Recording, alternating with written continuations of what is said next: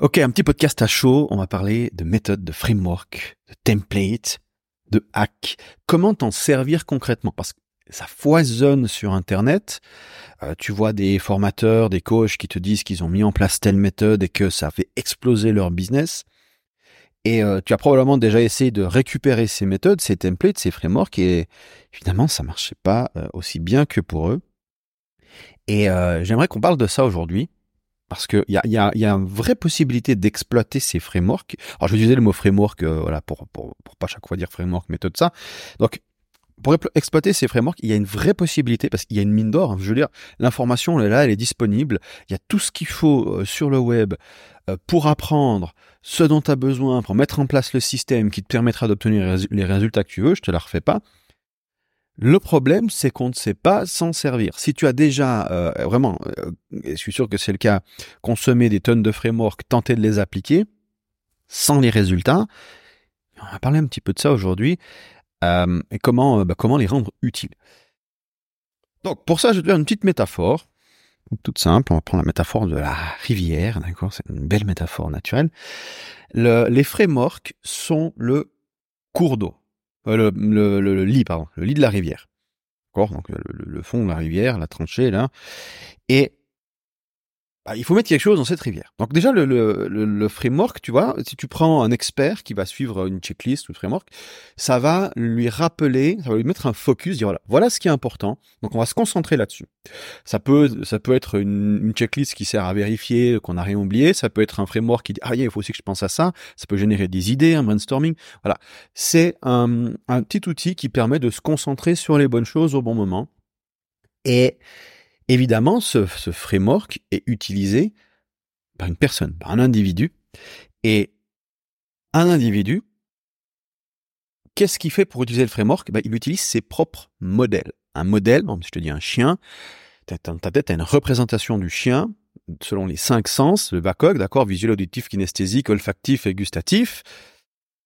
Et tu, te représentes le chien. Et même, il y a d'autres, encore d'autres un autre modèle, par exemple, tu vois, comment tu te représentes le mouvement, par exemple? C'est pas un sens en soi, le mouvement. On pourrait, peut-être, c'est un, énième sens. Je suis pas, je suis pas psychologue, mais on se représente le chien, on peut imaginer comment il, comment, euh, quel, bruit il fait, comment il se déplace, euh, quelle gueule il a. On peut imaginer différents types de chiens. Donc, t'as un modèle.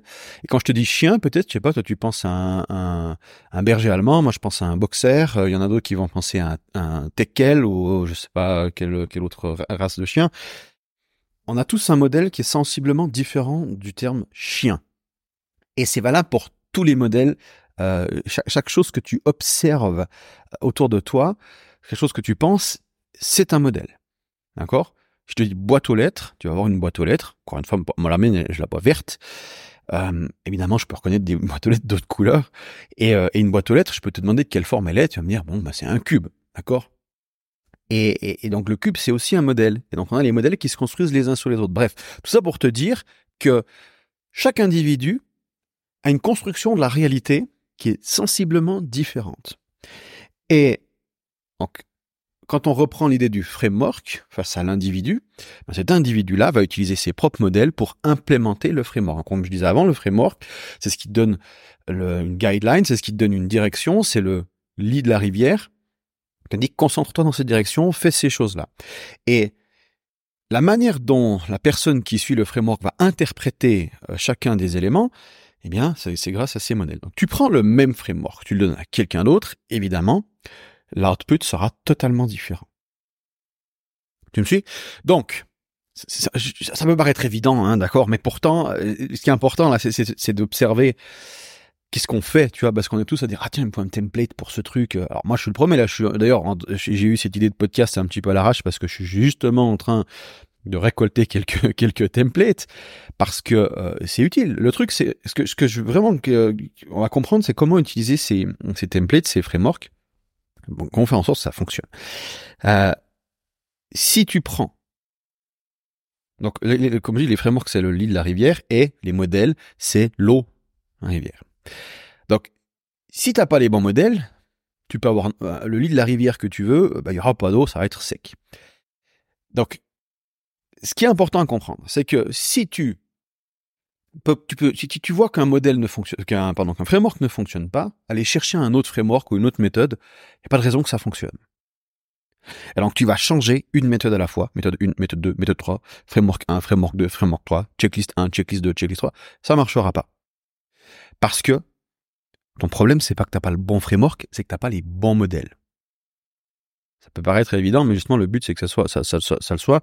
Euh, donc, si, euh, comment? On va voir après comment développer ces modèles. Donc, le truc, c'est que si tu prends les deux scénarios, as dans un cas de figure quelqu'un qui n'a pas les modèles mais les frameworks, et dans l'autre cas de figure quelqu'un qui a les modèles et pas de framework. C'est celui qui n'a pas de framework qui va avoir beaucoup plus de résultats.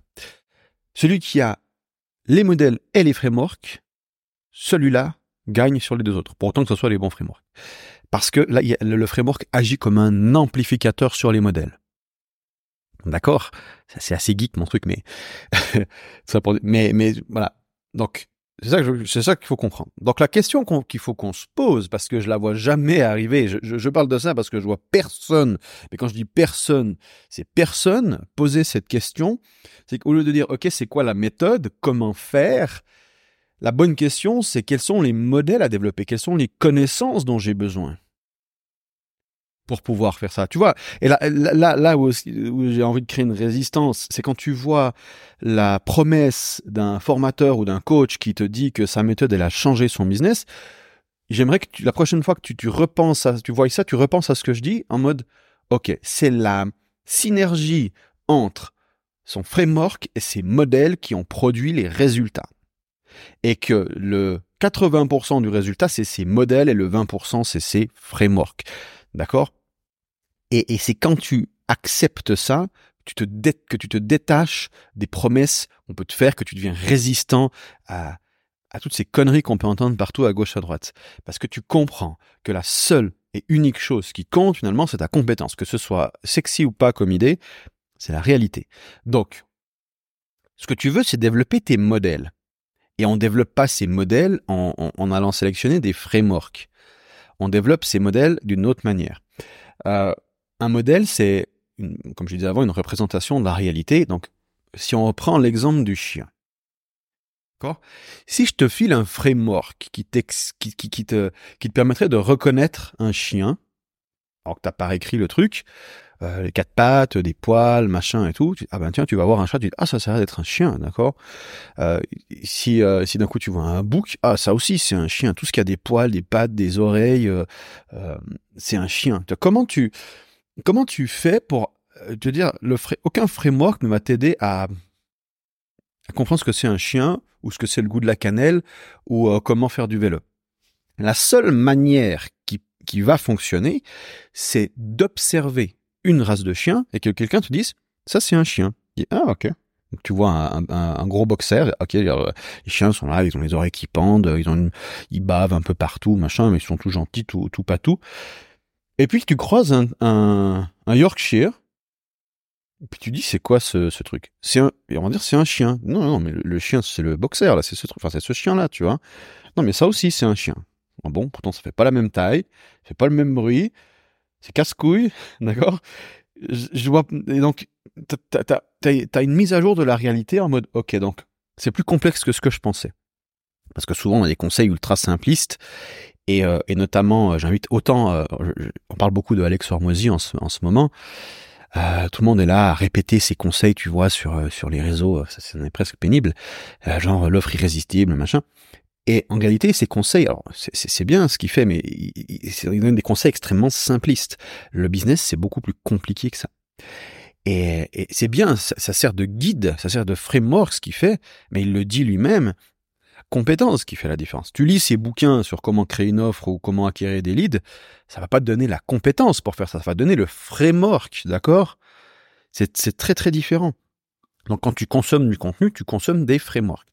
Quand tu consommes ce contenu, c'est alors j'essaie de créer un modèle en ce moment, enfin un début de modèle, hein, esquisser un modèle parce que je suis pas en train de te donner des étapes, mais que tu que toi tu, tu, tu vois les choses différemment, que tu, tu, tu changes tu changes le cours de tes actions. Donc voilà. Donc du coup, je disais quoi? Donc on a, on, on, développe un modèle par observation et par ce qu'on appelle euh, en anglais contrasting case. Euh, comment on pourrait le dire en français? C'est les cas, euh, les cas distincts ou les cas contrastés. C'est-à-dire, tu vois un chien de, de, de, telle race, un autre chien d'une autre race, puis quand tu as vu 40 races différentes, eh bien ton modèle de chien s'est développé. Et si t'es par exemple un expert, je sais pas, tu tiens un, un chenil ou un truc comme ça, bah tu vas comprendre les différentes races. Donc tu as vraiment une, des nuances qui sont bien plus profonde que, que la plupart des gens, ce qui, qui fait de toi quelqu'un qui est plus compétent à comprendre les chiens. Donc du coup, à ce moment-là, on peut te mettre en place des frameworks pour dresser tel ou tel type de chien, euh, et tu comprendras parce que tu auras les modèles, parce que tu comprendras intuitivement euh, comment un chien, euh, comment telle, telle race de chien euh, fait, se comporte de telle manière. Et avec le business, c'est pareil. je veux dire, comprendre une offre, c'est quoi? C'est être exposé à des milliers d'offres différentes, voir leurs résultats, ce qui a marché, ce qui n'a pas marché, et euh, développer une intuition autour de ça. Donc là, tu développes tes modèles. Et ensuite, quand on te présente un framework pour créer une offre, tu comprends les nuances mieux que n'importe qui d'autre. Donc, et, ça, il y a très peu de monde qui le fait, et il y a une vraie opportunité ici de te démarquer, de développer une compétence, c'est que au lieu de passer ton temps à consommer des contenus euh, qui t'expliquent comment faire, tu vas faire quoi? Tu vas passer ton temps à observer des modèles, à observer l'objet que tu cherches à apprendre encore et encore et encore. Si tu veux apprendre le copywriting, tu vas observer des textes de vente, tu vas analyser des textes de vente. Ceux qui font ça vont beaucoup plus loin que ceux qui se contentent de lire. Il y a des super livres comme Breakthrough Advertising, euh, euh Copy, euh, Adweek Copy, Copyright, Handbook Copywriting de, de Joe que je conseille du même type, il y a aussi Bly euh, qui, qui, qui, a, qui, écrit un bouquin là-dessus. Bref, euh, ce que je veux dire, c'est que tu peux consommer ça, ces bouquins, tu peux consommer ces contenus, mais ce qui va vraiment te fournir les modèles, ça va être l'observation et la réflexion. Donc, l'observation, tu peux créer en fait une expérience, tu peux le faire toi-même, ou alors tu peux observer quelqu'un d'autre le faire, et ensuite tu réfléchis là, tu dis, ok, quelles sont les, les idées, quels sont les principes, les choses que je vois se répéter, les patterns, les schémas, et comme ça, ça me permet de développer mes modèles pour comprendre la réalité, pour interpréter la réalité. Parce que la réalité, elle est complexe. Finalement, c'est une grosse soupe de machins qui, intercosmiques, qui, qui s'entrelacent tels des, spaghettis euh, quantiques.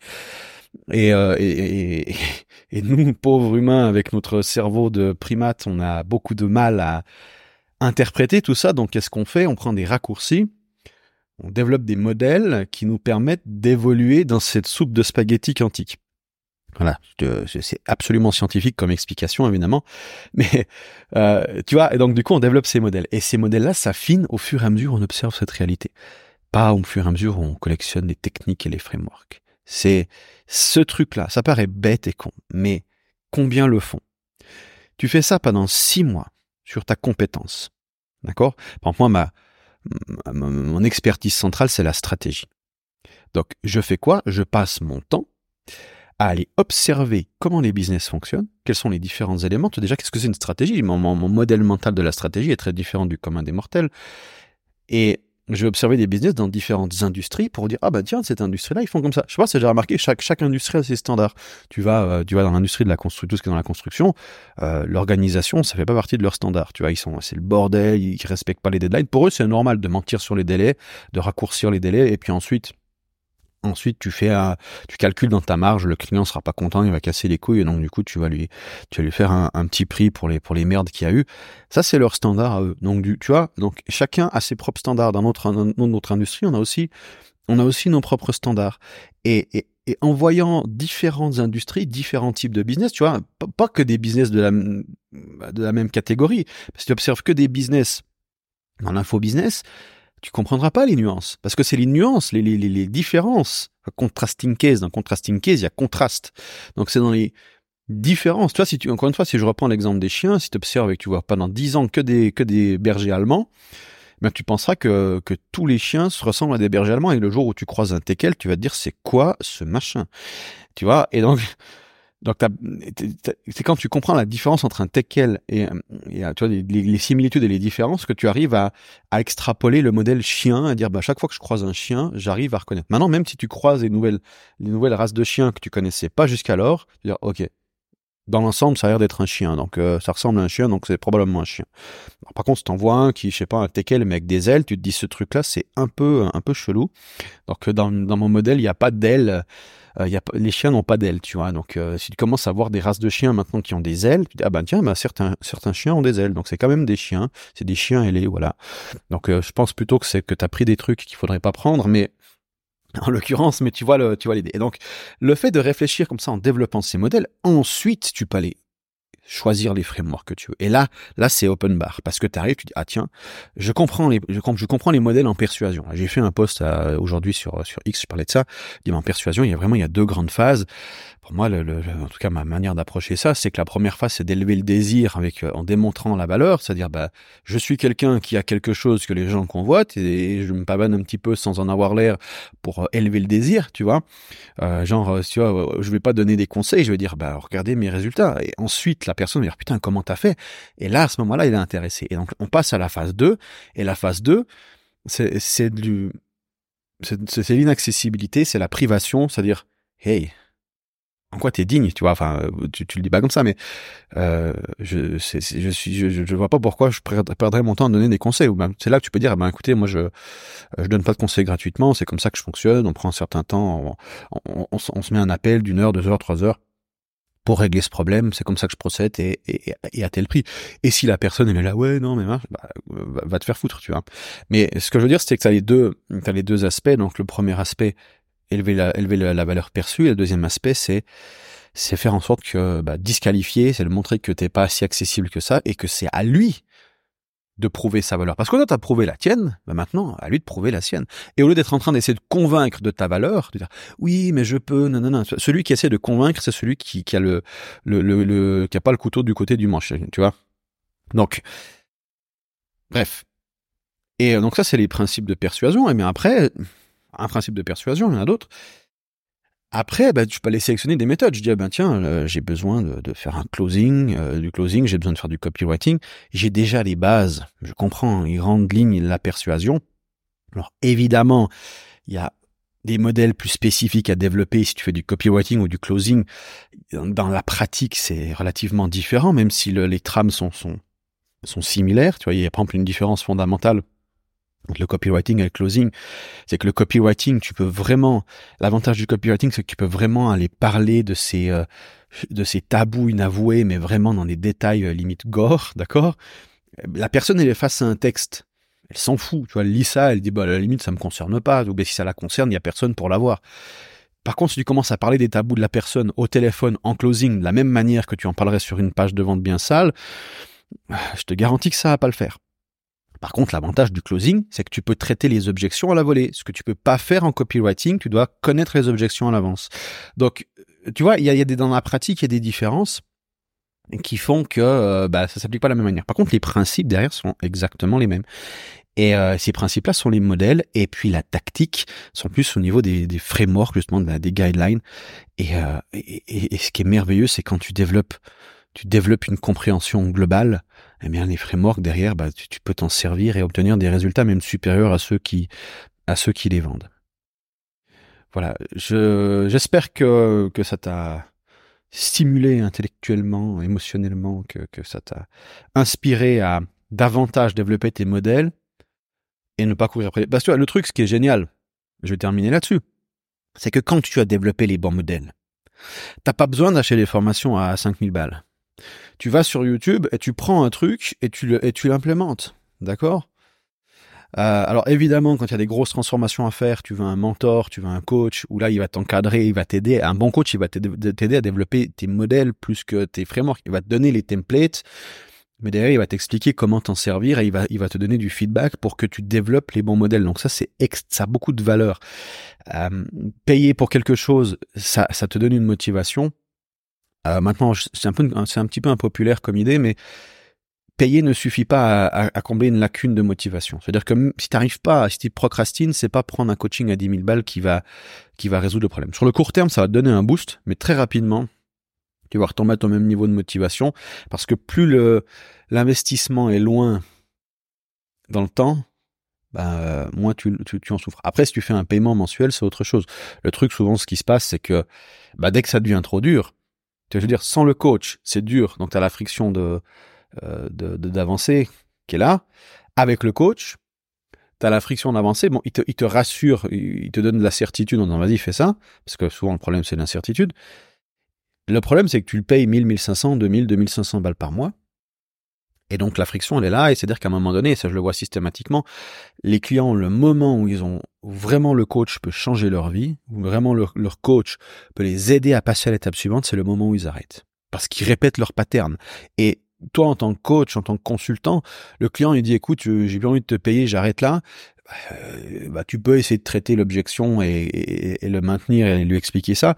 Mais dans la plupart des cas, et ben, il va s'en aller dans la nature. Il n'a pas forcément quelque chose contre toi, c'est juste que dans sa tête, il est parti sur une autre idée, il est, ou alors il se rend compte qu'il s'est convaincu qu'il en a plus. Alors que c'est exactement là où il en a besoin, parce que souvent c'est ce qu'on fait, comme ce qu'on fait toujours, c'est au moment où il va y avoir un pivot dans la vie, on a une sorte de schéma qui, qui un déclencheur qui fait qu'on revient à notre à notre condition initiale, c'est vraiment c'est de, de l'homéostasie, d'accord? C'est comme un thermostat qui va réguler. Euh, tu on a ce qu'on appelle, les standards, donc tu as un standard de vie. Et dès que, mettons, je sais pas, t'as as, sûrement un chiffre quand tu penses à, à, ton compte en banque.